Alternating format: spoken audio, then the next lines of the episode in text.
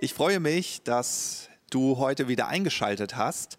Und wenn du unsere Online-Predigten der letzten Wochen verfolgt hast, dann wirst du dich sicherlich daran erinnern, dass wir immer wieder über ein Ereignis im Leben von Jesus uns ausgetauscht haben. Das war die Speisung der Menschenmengen. Die Speisung der 4000, die Speisung der 5000. Und äh, in diesen äh, Speisungen ging es Jesus immer um zwei Absichten.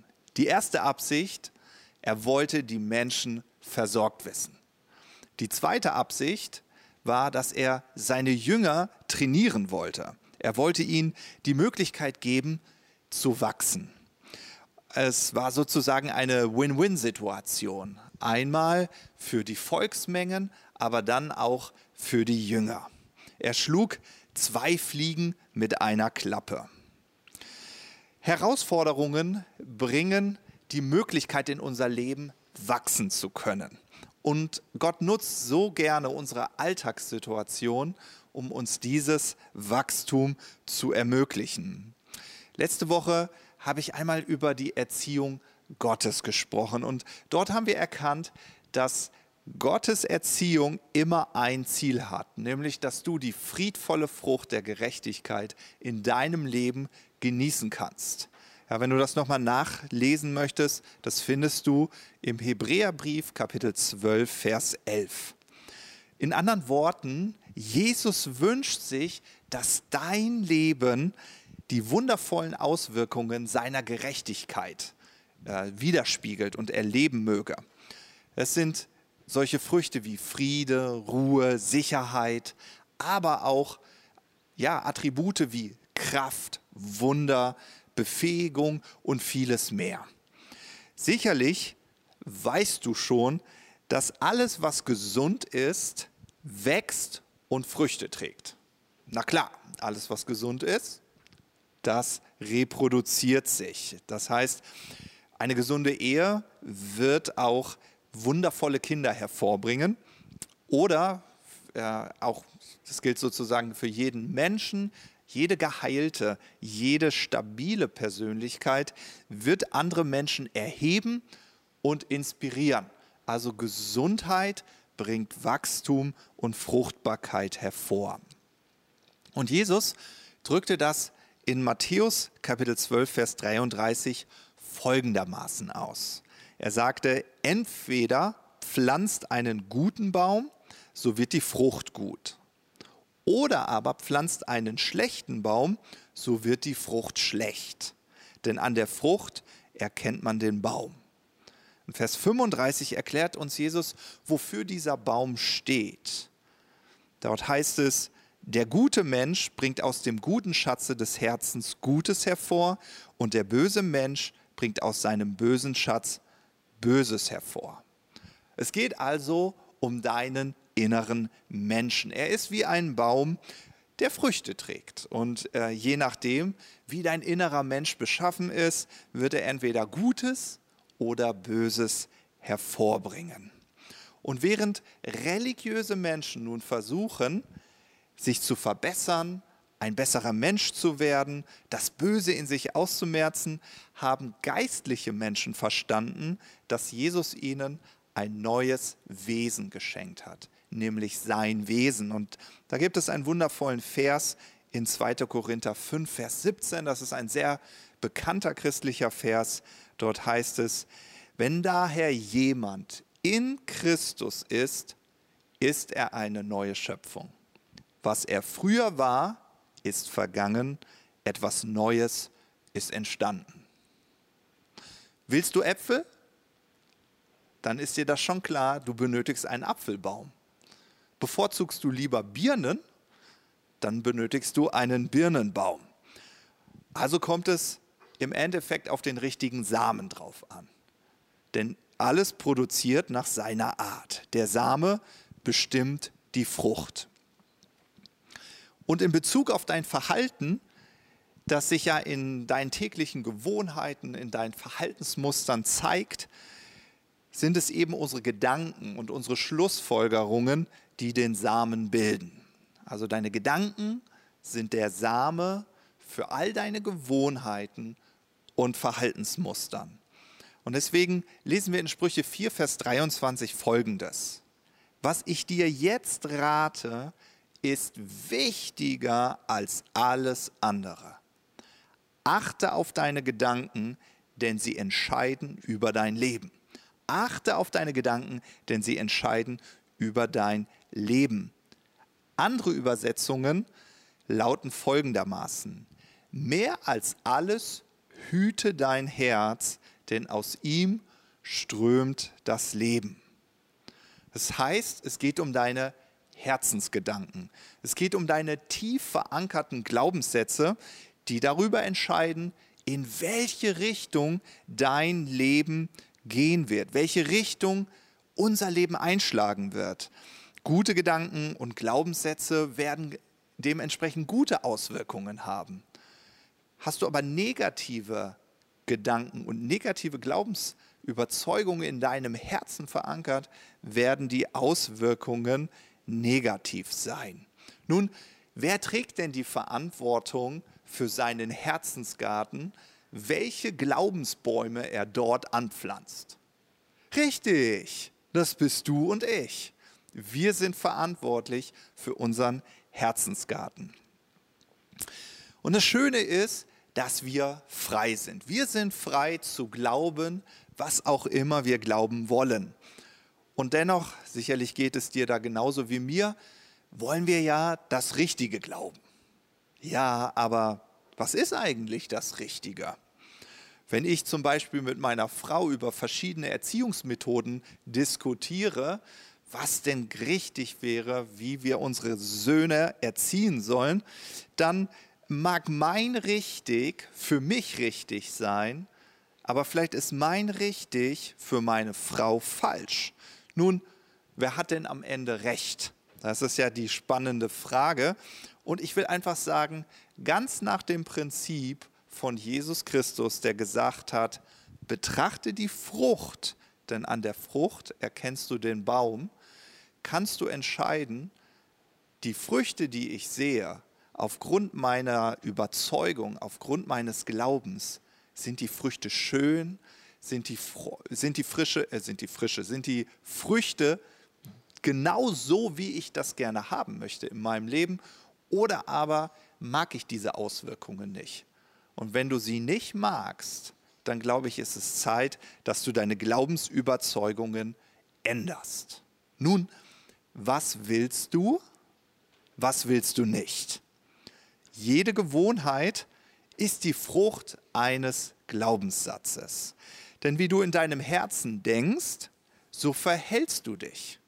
Ja? Und deswegen ist es ganz wichtig, während du nun über deine Glaubensgedanken nachdenkst, also du schaust dir deine Gewohnheiten an und deine Herzenshaltungen, dann entdeckst du ja entweder positive oder negative Gewohnheiten oder Herzenshaltungen.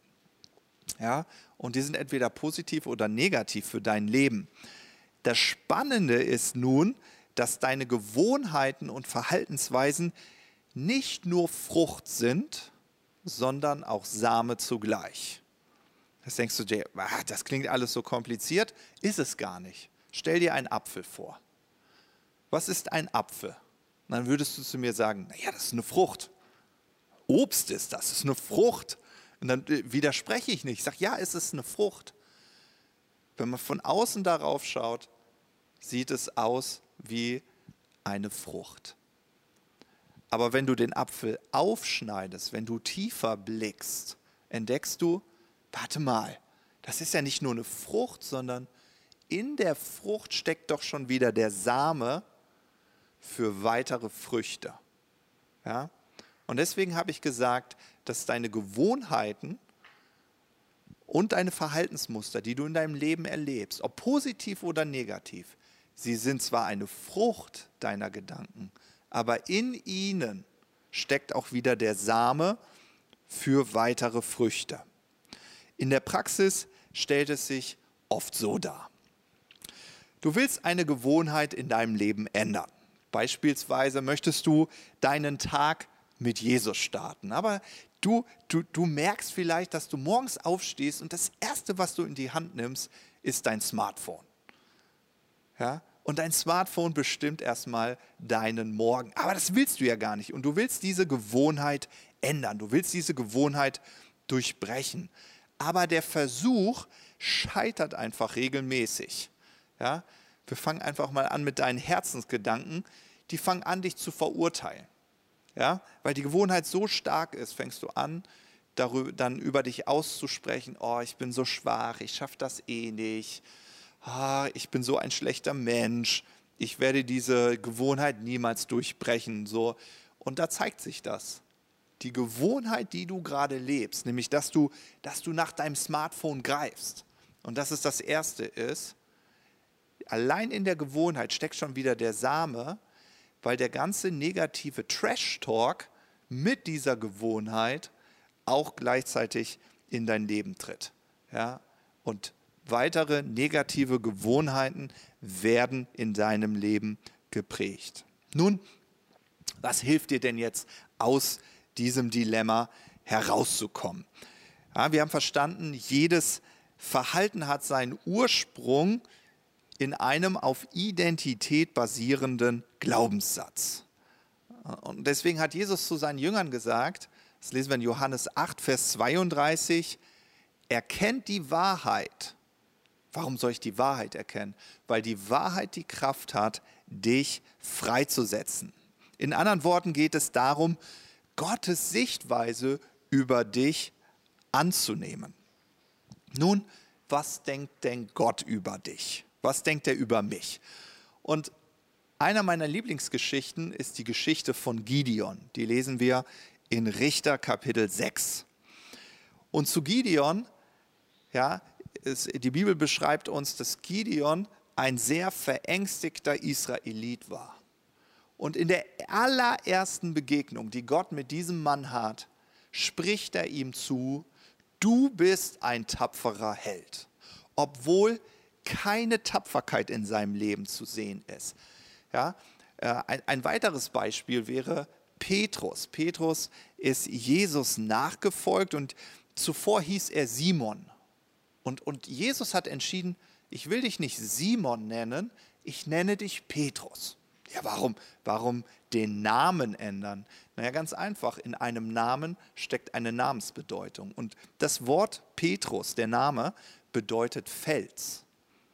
Und die Bibel berichtet uns, dass Petrus immer wieder so wankelmütige Momente in seinem Leben hatte, wo er Jesus verraten hat, wo er, wo er einfach gezweifelt hat. Äh, und ich liebe Jesus. Jesus hat niemals aufgehört, Simon Petrus zu nennen. Er sagte sozusagen immer zu ihm, du bist ein Fels, du bist, ein, du bist eine stabile Persönlichkeit.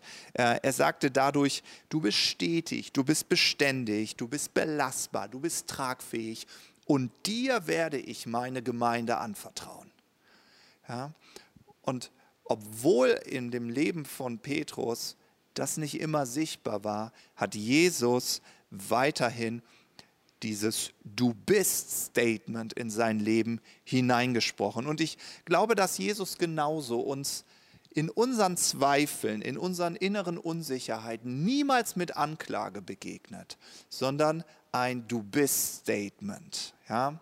Dass er zu dir spricht und sagt, du bist ein Sieger, du bist ein Überwinder. Und äh, während, während du also diese Du bist Statements umarmst, ja, weil es das ist, was Jesus dir zuspricht, fängst du an, die Sicht des Himmels zu entdecken. Denn die Sicht des Himmels ist immer ein Du bist Statement. Es ist ein Saat-Statement, könnte man auch sagen. Es ist nicht die Beschreibung einer Frucht, die in deinem Leben sichtbar wäre, denn darauf fokussiert der Himmel nicht. Worauf der Himmel fokussiert ist, dass du die Sichtweise Gottes einnimmst. Und wenn Gott auf dein Leben schaut, dann sieht er, dass du vollendet bist. Dann sieht er die Perfektion. Dann sieht er, dass du ohne Fehler, ohne Makel bist. Und deswegen spricht Jesus dir, du bist Statements zu. Ja? Du bist geheilt, du bist eine machtvolle Persönlichkeit, du bist befreit. Das entdecken wir auch immer wieder, wenn wir uns den Dienst von Jesus anschauen. Nun, jetzt geht es darum, dass du eine Entscheidung für dein persönliches Leben treffen musst. Will ich die Sichtweise Gottes umarmen? Will ich diesen guten Samen in meinen Herzensgarten pflanzen? So wie Jesus gesagt hat, mach den Baum gut, dann sind die Früchte gut. Ja, was, was für Glaubensbäume und Glaubensüberzeugung wirst du anpflanzen? Denn Jesus weiß ja, dass dein Verhalten und deine Gewohnheiten nur dadurch sich ändern, dass du anfängst, anders über dich zu denken. Und weil Worte schöpferische Macht haben, spricht Jesus dir eben diese Du bist Statements, diese Saat-Statements zu, die dir helfen, der Mensch zu werden, den Gott doch schon längst in dir und mir sieht. Wissenschaftler glauben, dass jeder Mensch 60.000 Gedanken pro Tag denkt. 60.000 Gedanken pro Tag. Das ist ein Gedanke pro Sekunde bei circa 16 Stunden Wachzeit. Natürlich sind diese Gedanken nicht alles bewusste, gesteuerte Gedanken, die wir jeden Tag denken. Aber egal wie viele Gedanken du pro Tag nun denkst, ja, wichtig ist, dass du Gottes Gedanken in deinen Gedanken Raum schenkst. Ja, wir wollen mehr Gottes Gedanken über uns denken. Und damit dies geschehen kann, hat Jesus nicht nur immer wieder die Sichtweise des Himmels mit anderen geteilt, sondern er hat dir und mir etwas verheißen. Und das lesen wir in Johannes 16, Vers 13. Da heißt es, wenn aber jener, der Geist der Wahrheit, wenn der kommt, dann wird er euch in die ganze Wahrheit leiten. Ja, hier haben wir wieder diese Wahrheit. Und dann heißt es weiter, denn er wird nicht von sich selbst reden, sondern was er hören wird, das wird er reden. Und was zukünftig ist, wird er euch verkündigen. Und so wie Jesus zu seinen Jüngern gesprochen hat, erkennt die Wahrheit und die Wahrheit wird euch frei machen, spricht Jesus hier von einem Beistand von dem Geist Gottes, den Gott auf diese Erde gesandt hat. Dieses feiern wir übrigens immer an Pfingsten, ja, dass der Geist Gottes in diese Welt kam, dein Leben erfüllen kann und dass Gott durch den Geist zu dir ganz persönlich sprechen kann. Und dieser Geist wird dich in alle Wahrheit, in die Sichtweise des Himmels führen. Und Während also der Geist Gottes dir die Sichtweise Gottes vor Augen malt, wird er das auch in Form von Du bist Statements machen. Positive Du bist Statements, Saat Statements, also Statements, die nicht deinen aktuellen Alltag, deine aktuelle Situation, deine aktuelle Performance beschreiben, sondern die Art und Weise, wie Gott dich sieht und dich betrachtet. Und ich mache das häufig sehr praktisch, wenn ich entdecke, dass ich einen negativen Gedanken glaube, einen negativen Glaubenssatz, dass ich dann laut ausspreche, was Gott über mich denkt. Ja, als Beispiel bist du in einer Alltagssituation und du fängst an, negativ über dich zu denken. Ja, war ja klar, dass ich wieder enttäusche, war ja klar, äh, dass mir wieder dieser Fehler passiert. Und dann innezuhalten und zu sagen, warte mal, Heiliger Geist, was, was ist deine Sichtweise über mich? Ja? Und ein Gedanke, der mich gerade wirklich total begeistert ist, wusstest du, dass du bei Jesus Fehler machen durftest? Ich denke da zum Beispiel an die Frau, das lesen wir in Johannes Kapitel 8, die beim Ehebruch ertappt worden ist. Ich meine, was für ein Riesenfehler. So, und was sagt Jesus zu dieser Frau? Ich habe dich nicht verurteilt. Nun geh hin und sündige fortan nicht mehr. In anderen Worten, Jesus spricht Gnade zu. Jesus bringt Barmherzigkeit in ihr Leben, weil er eine ganz andere Sichtweise über diese Frau hat. Er sieht sie nicht als Ehebrecherin. Das ist nicht die Sichtweise, die Jesus auf diese Frau hat, sondern er sieht in ihr eine wunderbare, wundervolle Tochter Gottes. Ja? Und deswegen sagt er zu ihr, ich werde dich nicht verurteilen. Und ich feiere das einfach, weil bei Jesus darfst du Fehler machen. Es sind niemals Fehler, die deinen Wert definieren, die dir Identität geben. Es sei denn, du gibst diesen negativen Gedanken den Raum in deinem Herzen, ja, dass sie zu negativen Glaubensüberzeugungen werden. Aber das musst du nicht tun. Der Geist Gottes ist da, um dich zu ermutigen, die Sichtweise Gottes zu umarmen, so dass sie dein Leben ja, mit wundervollen Früchten, mit der friedvollen Frucht der Gerechtigkeit beschenkt. Lass uns zum Schluss nochmal beten. Jesus, ich danke dir dafür, dass du auf diese Welt gekommen bist, nicht um uns zu verurteilen, sondern um uns die Gerechtigkeit zu schenken. Du bist gekommen, uns die Sichtweise des Himmels vor Augen zu malen. Und ich liebe dich dafür, Jesus, dass du nicht auf unser Verhalten geschaut hast, auf unsere Gewohnheiten, sondern dass du unseren Glauben adressiert hast, dass du Du bist Statements, Saat-Statements über uns getroffen hast, in unser Leben hineingesprochen hast. Und in, in dem Moment, wo du gesagt hast, ich werde diese Erde verlassen, aber seid getrost, ich werde euch meinen Geist schenken. Heiliger Geist, da haben wir verstanden, dass du der Geist der Wahrheit bist und dass du genauso wie Jesus uns diese wundervollen Gedanken vor Augen malst, so wie der Himmel uns sieht. Amen. Ich wünsche dir eine richtig schöne Woche. Umarme die Gedanken Gottes und erlebe selbst, wie diese Gedanken zu einem Katalysator für richtig gute Gewohnheiten werden können. Und dadurch wirst du sicherlich morgens auch mal nicht zuerst nach dem Handy greifen, sondern vielleicht schnappst du dir zuerst mal deine Bibel oder einen kurzen Moment in Gottes Gegenwart.